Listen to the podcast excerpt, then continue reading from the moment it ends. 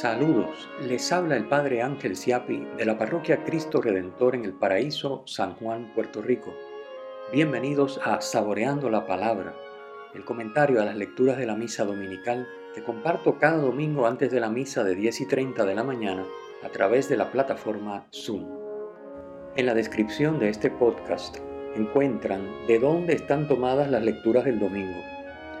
Tienen el enlace al guion de la Lección Divina Comunitaria el enlace a los apuntes a los que se hace referencia en el comentario y la dirección de la página web de la parroquia Cristo Redentor. En el nombre del Padre, del Hijo y del Espíritu Santo. Amén. Dios omnipotente y misericordioso, aparta de nosotros todos los males, para que bien dispuesto nuestro cuerpo y nuestro espíritu, podamos libremente cumplir tu voluntad. Por nuestro Señor Jesucristo, tu Hijo, que vive y reina contigo en la unidad del Espíritu Santo y es Dios por los siglos de los siglos. Amén. Bueno, pues hoy tenemos como siempre lecturas muy interesantes y sustanciosas todos los domingos hay lecturas interesantes y sustanciosas porque obviamente la liturgia dominical pues se nutre de lo que en la selección de textos eh, pues se ha creído que es más importante para compartir porque la mayoría de las personas asisten a la misa dominical y no tanto a la, a la diaria, a la ferial. Entonces, pues por eso estos textos siempre tienen un contenido muy, muy rico. Bien, empezamos con la segunda lectura porque siempre la primera y el Evangelio van coordinados. Entonces comento brevemente algo de la segunda lectura hoy, hoy tenemos más tiempo porque no, no tengo tanto que decir, así que digo eso creo. segunda lectura, eh, pues San Pablo hace toda una explicación de por qué no hay que... Básicamente el problema es que en esa época, eh, en los primeros, los primeros años después de, de, de la ascensión, pues eh, la gente esperaba que Cristo, había una cierta cantidad de gente que pensaba que eso era cuestión de nada, como todo, ¿verdad? Uno cuando tiene algo fresco piensa que la continuación es ya mismo, es próxima, pero no lo es. O sea, todo el mundo pensaba que Cristo iba a regresar enseguida, pero no era tan enseguida como ellos creían. Eh, y de hecho, él mismo dijo, nadie sabe el día ni la hora, ¿verdad? Sino el Padre del cielo. Así que, eh, pero con esa inquietud de que iba a regresar, ellos pensaban, había un, equívoco, ¿verdad?, que, corría eh, entre algunas comunidades, de que los vivos eran los que iban a ir al encuentro de Cristo. Entonces, eh, la preocupación surge y es la que San Pablo aborda en este fragmento que hoy leemos. ¿Qué pasa con los difuntos entonces? Cuando Cristo regrese, que ellos pensaban que era cuestión de nada, cuando Cristo regrese, pues ¿qué pasa? Porque ya habían muerto algunos de los, de los creyentes y entonces esos muertos, ¿qué? Porque los que estamos vivos no hay problema, iremos al encuentro de Cristo cuando regrese. Pero, ¿y los muertos? Entonces, a esos, con ese, con ese esquema es que uno entiende el pasaje eh, que, se, que se lee hoy en la segunda lectura. Obviamente sabemos que Cristo vino al mundo para salvar a todos. No importa si están vivos o si están difuntos. ¿eh? O sea que, de hecho, eh, eran, son malos entendidos, porque es obvio que Cristo vino también para salvar a aquellos que ya habían muerto cuando Cristo nace. Eso es obvio. O sea, Cristo no viene a salvar porque es Dios, ¿verdad? Desde la eternidad. Para Él todo es un eterno presente. Entonces, el hecho de que la encarnación y la redención se haya dado en un punto X de la historia humana, en un tiempo y un espacio específico, no quiere decir que los que vienen antes o los que vienen después están fuera, ¿verdad? Así que esto, eh, Dios quiere que todos los hombres se salven y por eso, eh, y como es Dios, pues su obra, la obra redentora de su Hijo encarnado, de Jesucristo, es para todos.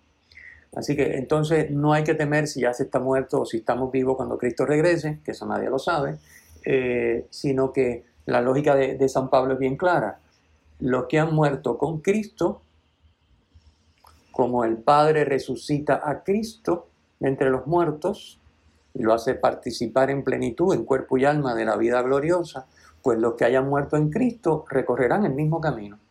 Si han muerto, pues resucitarán para la vida gloriosa. Eh, si es que han muerto en Cristo, han de resucitar como Cristo. El Padre los resucitará. Si están vivos, pues no se sabe cómo será el proceso, pero obviamente si están vivos y están viviendo en comunión con Cristo, pues también irán, por supuesto, a la comunión de vida y amor plena. Si es que tiene que haber una muerte humana previa, no sé cómo esa dinámica, eso es discutible, ¿verdad? Eso no, no vamos a entrar en esos detalles. Igual que San Pablo, obviamente la descripción que utiliza no es una descripción, diríamos, de un noticiero. Pues mira, salió un arcángel y dijo que se acabó lo que se daba y de momento vinieron tres más con trompetas y cuando esos tres tocaron, entonces es que llegó Cristo por segunda vez. No, no es una descripción de un noticiero, es lenguaje apocalíptico que en la época se usaba para describir esos eventos y que lo vamos a estar viendo ahora próximamente en Adviento. Adviento también ese lenguaje, como estamos hablando de la segunda venida de Cristo, preparándonos eh, para, obviamente recordando la primera, la Navidad, preparándonos para la segunda y eh, preparándonos sobre todo y acogiendo las venidas cotidianas de Cristo. Ese es el Adviento que está próximo a comenzar ya en unas semanas.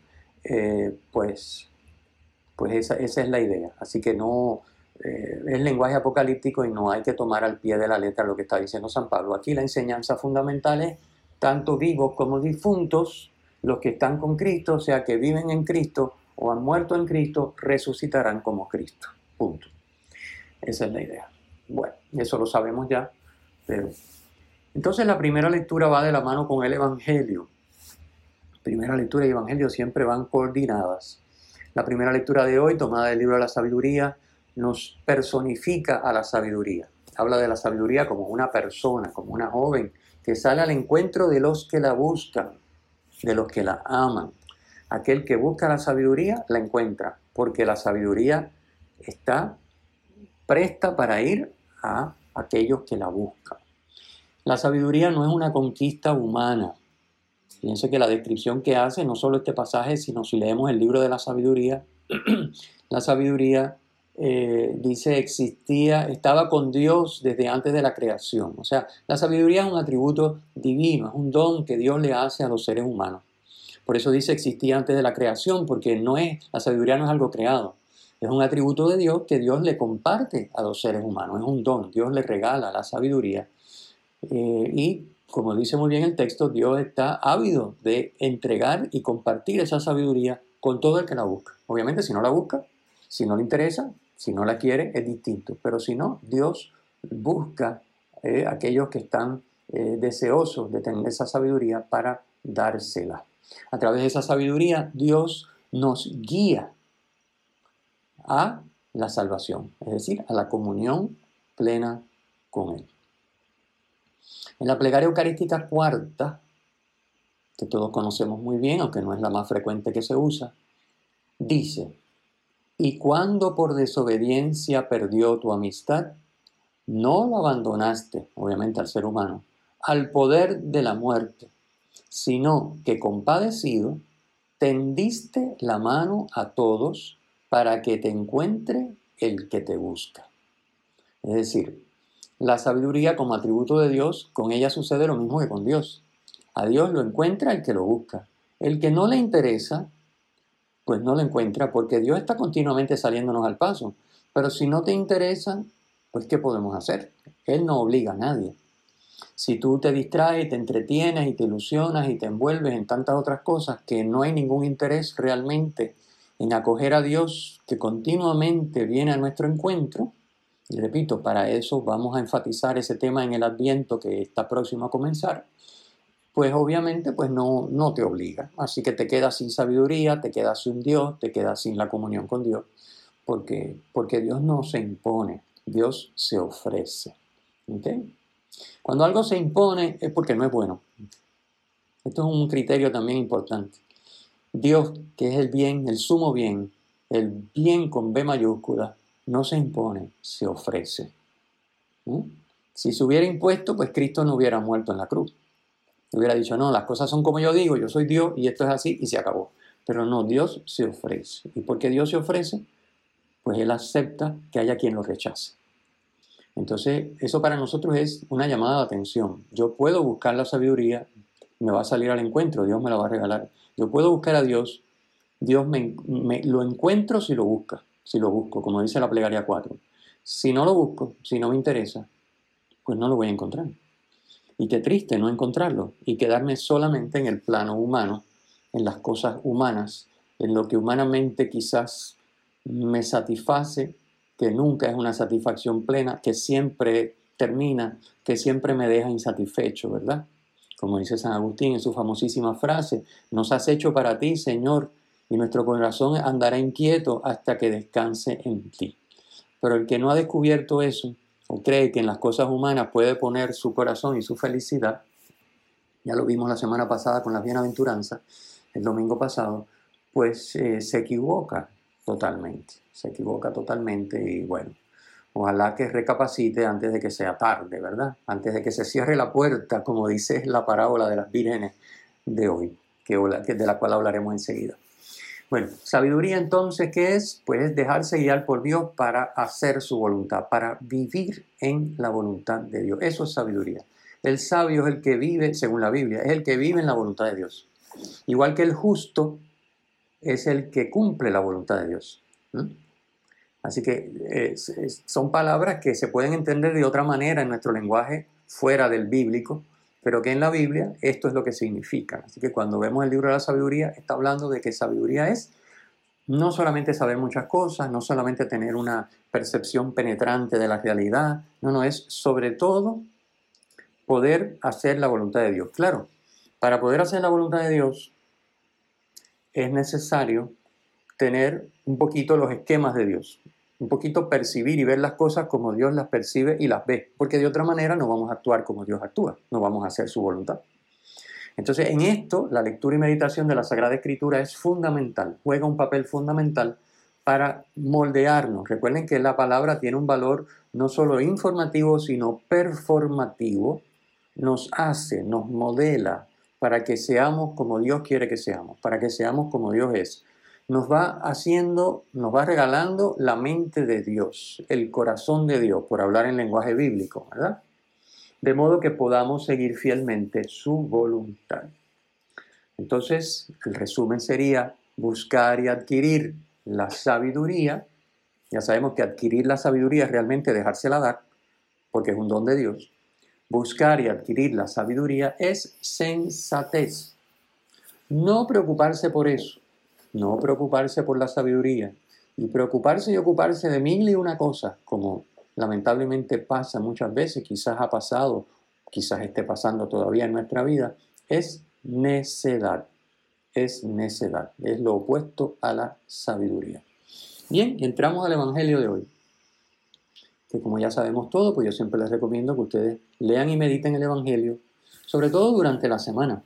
No esperen al domingo por la mañana ni al sábado por la tarde para abrir y, mirar estas lecturas, sino que a lo largo de la semana ya vayan meditando las del domingo que pasó y vayan meditando y leyendo las del domingo siguiente. Bien importante, porque eso permite que esa palabra vaya calando en cada uno de nosotros y que el Espíritu Santo nos vaya guiando a una comprensión más plena o a un, a un puntualizar, aterrizar, diríamos, esa, esa palabra que el Señor nos regala semanalmente en la misa dominical. Bien, pues la parábola es muy conocida. El Señor dice, el reino de los cielos se parece a unas doncellas, la mitad son sensatas y la mitad son necias. Entonces, este, ¿qué quiere decir sensatas? pues que son previsoras, que están conscientes de cómo son las cosas y se preparan para ello. ¿Qué quiere decir necias? Que no se preocupan de ver cómo son las cosas o que si saben cómo son, no les importa prepararse para, para las cosas como son, sino que ya veremos, ¿verdad? Eh, Dios que reparta suerte, como dice el refrán. Bueno, entonces, sensatas y necias. La parábola es tremenda, porque si la miramos detenidamente nos damos cuenta de que las necias son condenadas a quedar fuera del banquete de bodas. El banquete de bodas es en la Biblia siempre, a lo largo de toda la Biblia, de los profetas, signo de la vida eterna, signo de la vida en comunión con Dios uno y trino. Entonces, quedar fuera del banquete de bodas es condenarse, lo que llamamos condenación. Es quedar fuera de la vida eterna, es no participar de la vida divina, es no eh, eh, alcanzar la plenitud para la que Dios nos ha creado. Entonces, eh, frustrar la creación de Dios en cada uno de nosotros. Bien, dice la parábola que las necias, por despreocupadas o por irresponsables, pongámoslo como quieran, no podemos saber lo que estaba pasando en su mente, la cuestión era que no estuvieron a punto con lo que tenían que estar y por lo tanto quedaron fuera del banquete de boda, signo de la vida eterna. Fíjense, un detalle importante, porque todavía tenemos esa mentalidad de que, bueno, yo me porto bien y no le hago mal a nadie. Bueno, miren, las vírgenes necias no le hicieron mal a nadie. No le hicieron mal a nadie. De hecho, ellas aceptaron la invitación a participar en ese ritual, que vamos a ver enseguida cómo era, el de la boda judía. No le hicieron mal a nadie. Aceptaron participar, agarraron sus lamparitas y dijeron, bueno, a ver qué pasa. Pero a ver qué pasa es que se demoró más de lo que ellas habían previsto y se les acababa el aceite y las lámparas iban a dejar de brillar y con las lámparas apagadas no podían ser las doncellas que acompañaban al esposo. No puede ser. Y por lo tanto se quedan fuera del banquete. Así que no hacen bien lo que deben hacer. No es que hagan mal a nadie, es que no hacen lo que tienen que hacer. Fíjense la diferencia. La parábola nos dice que la condenación es fruto de no hacer lo que hay que hacer. No necesariamente hacer mal a nadie. Obviamente hacer mal a nadie no puede ser voluntad de Dios. Pero no hacer mal no es el camino para la salvación. Es hacer el bien que hay que hacer y prepararse para eso. Si sabemos que el esposo va a llegar, sin duda, Cristo va a regresar. De eso no nos cabe duda. Y que no se sabe el día ni la hora. La conclusión lógica, ¿cuál es? Hay que estar preparado. Es como en Puerto Rico sabemos que hay crímenes y que hay pillos y que hay robos. Eso es seguro. Bien. Entonces, no se sabe el día ni la hora en que nos pueden entrar a robar o que puede entrar alguien con malas intenciones a nuestra casa. Entonces, ¿cuál es la conclusión? No hacer nada. No, la conclusión es poner rejas, poner alarma, eh, a una organización cerrada, poner vigilancia privada, lo que sea que haga falta, ¿verdad? Que sea razonable y sensato según las circunstancias. Bueno, pues lo mismo pasa con esto. Con Dios es lo mismo. Si humanamente ponemos las cosas, los medios necesarios para estar preparados para lo que sabemos que va a ocurrir, pues cuánto más para lo que el Señor nos ha dicho, que va a regresar. Bueno, hacemos un paréntesis aquí para explicar un poquito mejor, para que se entienda mejor la parábola, cómo funcionaba, y aquí cito a un autor, eh, eh, un libro que se llama Las parábolas de Jesús. Este autor nos explica cómo funcionaba muy brevemente, claro, porque esto puede, admite mucha más discusión, pero vamos, es, mucha más explicación y detalle, pero brevemente, cómo funcionaba el tema de la boda judía, que para nosotros es extraño porque esto de estar corriendo con la novia para acá, saliendo a buscar al novio, entrando con él a la fiesta, eso, eh, aquí eso pues obviamente en nuestro mundo no, eso no funciona así. Así que les leo el parrafito porque es muy interesante. Dice, después de que el día se ha pasado en bailes y otras diversiones, tiene lugar la cena de la boda, después de la caída de la noche. A la luz de las antorchas es conducida luego la novia a la casa del esposo. Es decir, la novia que está en su casa con sus padres es llevada a casa del esposo. Y las doncellas la acompañan con sus antorchas en este caso de la parábola, con sus lámparas encendidas. Realmente no eran lámparas porque las lámparas dan poquita luz, eran antorchas porque había una oscuridad total. Por eso el texto explica que era con antorchas. Pero bueno, en la parábola no usan antorchas porque imagínense estar con una antorcha encendida y quedarse dormido, se quema todo el mundo. Entonces eran lamparitas. Bueno, así que llevan a la novia a casa del esposo. Finalmente, un mensajero, estando ya la novia y la doncella en casa del esposo, un mensajero anuncia que llega el esposo que él entonces, hasta entonces ha tenido que permanecer fuera de la casa. Así que ya una vez que está en casa del esposo, la novia con sus doncellas avisan que el esposo va a llegar. Y entonces las doncellas salen, dejan a la novia y van con antorchas al encuentro del esposo.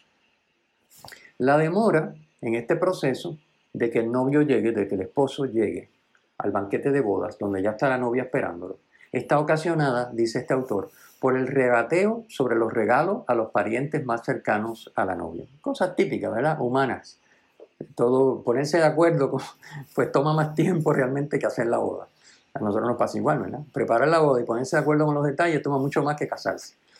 Entonces, el punto cumbre, dice el autor, de las fiestas de la boda es la entrada del novio o del esposo a la casa. Así que ese es el punto cumbre. Eso era así para los judíos. Ya con esto nos ponemos básicamente en la misma página de cómo eran las cosas en el siglo I cuando Jesús narra esta parábola. Entonces, como esto es así, y no se sabe el novio a qué momento dicen ya para que las doncellas salgan a buscarlo y lo conduzcan a la casa donde está la novia, la enseñanza que Jesús saca de la parábola es muy clara. Velad, y esta es la última línea del texto evangélico de hoy, velad porque no sabéis el día ni la hora. Lo que estábamos diciendo. Si sabemos que el novio, que el esposo va a llegar y que hay que ir a buscarlo y que hay que entrar con él con las lámparas encendidas, pero no se sabe exactamente el momento, lo lógico es estar preparado. Así que la vigilancia es hacer lo que hay que hacer. En el caso nuestro, fíjense que esta parábola utiliza los temas clásicos bíblicos, la luz. La imagen de la luz es señal de presencia de Dios, acción de Dios. Donde está Dios, Dios es luz. Jesucristo dice en el Evangelio de Juan, uno de los famosos yo soy de Cristo en el Evangelio de Juan, yo soy la luz del mundo. Entonces, es un lenguaje bíblico eh, que todos los oyentes entendían perfectamente y que a nosotros no nos resulta eh, tampoco extraño, es familiar pensar en la luz como Dios o eh, efecto de la presencia de Dios, la luz. Entonces, eh, hacer lo que hay que hacer es estar preparado para que haya luz en todo momento, para que Dios, que es luz, esté brillando en todo momento. Y para que eso suceda, lo que hay que hacer es ocupar nuestro tiempo, nuestro esfuerzo, nuestra energía en hacer la voluntad de Dios. ¿Y cuál es la voluntad de Dios? Siempre vale la pena recordarlo. Pues la podemos resumir en una frase. Jesús mismo en la última cena nos dijo, un mandamiento nuevo les doy, que se amen unos a otros. Como yo los he amado, ámense también unos a otros. Así que ser sensato es estar vigilante y es estar ocupado en lo que hay que hacer, que es amarnos unos a otros como Cristo nos ha amado. Amarnos unos a otros como Cristo nos ha amado quiere decir que es Dios en nosotros, que amamos junto con Dios. Dios en nosotros, nosotros en Dios, amamos en esa comunión de vida y amor que ya comienza en esta vida terrena y que obviamente se da en plenitud y de manera irreversible y eterna en la otra, amar a los demás, amarnos unos a otros como Cristo nos ha amado, con el amor que Cristo nos ha amado, que es Dios mismo, es el amor que es Dios, que es el Espíritu Santo. Bueno, así que de eso es que se trata, esa es la gran enseñanza de la parábola. Y ahí ya pues cada uno saca sus conclusiones, ¿verdad? Eh, uno piensa, bueno, yo, eh, ¿a qué dedico yo mi tiempo? Porque no es, esto, esto no es un part-time, esto no es decir, bueno, yo hago las cosas que yo quiero, como yo quiero, pero obviamente siempre hay un espacito, siempre en mi vida hay un compartimiento para hacer lo que Dios me dice. No, no, no, no, no, esto es 24/7. Las vírgenes tenían que esperar al esposo con las lámparas encendidas 24/7. No es decir, bueno, tú nos avisas y a las 10 vamos contigo y en 15 minutos te acompañamos al, al banquete de boda. No, no, no, no, no. Es 24/7 pendientes del esposo. Eso es la imagen que presenta la parábola. Fíjense que el esposo es signo de Cristo. El banquete es signo de la vida eterna, de la vida en comunión con Dios.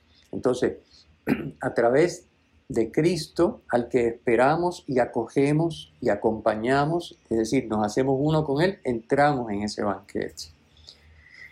Bien, según la parábola, fíjense que hay unos detallitos interesantes en la parábola que, son extrañísimos, ¿verdad? Por ejemplo, en la parábola resulta que el aceite no se puede compartir, no se comparte. Y me dice, bueno, pero si le hubieran dado un poquitito, las pobres necias por lo menos hubieran salvado el pellejo. Pero, oye, que no le quieren... Es que la parábola narra cosas conocidísimas para sacar una enseñanza. Pero la parábola es, dice, el reino de los cielos es como. Las parábolas dicen siempre cómo, se parece a. O sea, no es una descripción exacta en todos los detalles, porque no puede serlo. De hecho, algunos detalles, como en este caso, Jesús los cambia. Y los cambia para hacer resaltar, que es una manera eh, eh, muy pedagógica de, resaltar eh, enseñanzas importantes sobre la vida eterna y cómo alcanzarla. Porque, por ejemplo, el hecho de que el aceite no se pueda compartir es muy interesante, porque a uno le llama la atención. Pero podían haber dado un poquitito, pero no. Le dice, no, no, no. ¿Por qué no se puede compartir el aceite en la parábola? Porque si el aceite puede, significa cumplir el mandamiento nuevo, si el aceite significa amarse unos a otros como Cristo nos ha amado, eso no se puede compartir. Yo no puedo amar a nombre de otra persona como Cristo nos ha amado. Eso no, yo no puedo hacer eso. ¿Ven? Entonces ahí en ese, en ese rasgo que choca de momento, hay que buscar qué es lo que quiere decir Jesús. Pues lo que quiere decir es que no se puede compartir el aceite porque uno ama a título propio. Uno deja a Dios vivir en uno y hacer las obras de Dios en uno y a través de uno a título propio. No lo puedo hacer a nombre de otra persona. Fíjense que en la parábola el aceite, las sensatas no se lo dan. De hecho, las mandan a comprar, lo cual uno dice, bueno, pero eso es ridículo porque a medianoche no hay tiendas abiertas para comprar aceite, porque esto ocurre a la medianoche. Así que el aceite no se puede compartir porque ni las sensatas se lo dan, ni cuando van a comprarlo, fíjense si eran necias que salieron a las 12 de la noche, a medianoche a comprar aceite. ¿En dónde van a comprar aceite a la medianoche? Si a la medianoche las tiendas están cerradas. ¿Entiendes? O sea que, digo, esto no es como ahora, que tenemos supermercados 24/7.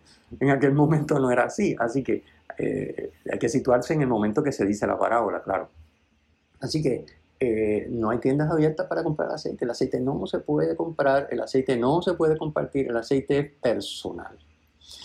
Bien, otro detalle interesante es que el aceite no es el que da luz.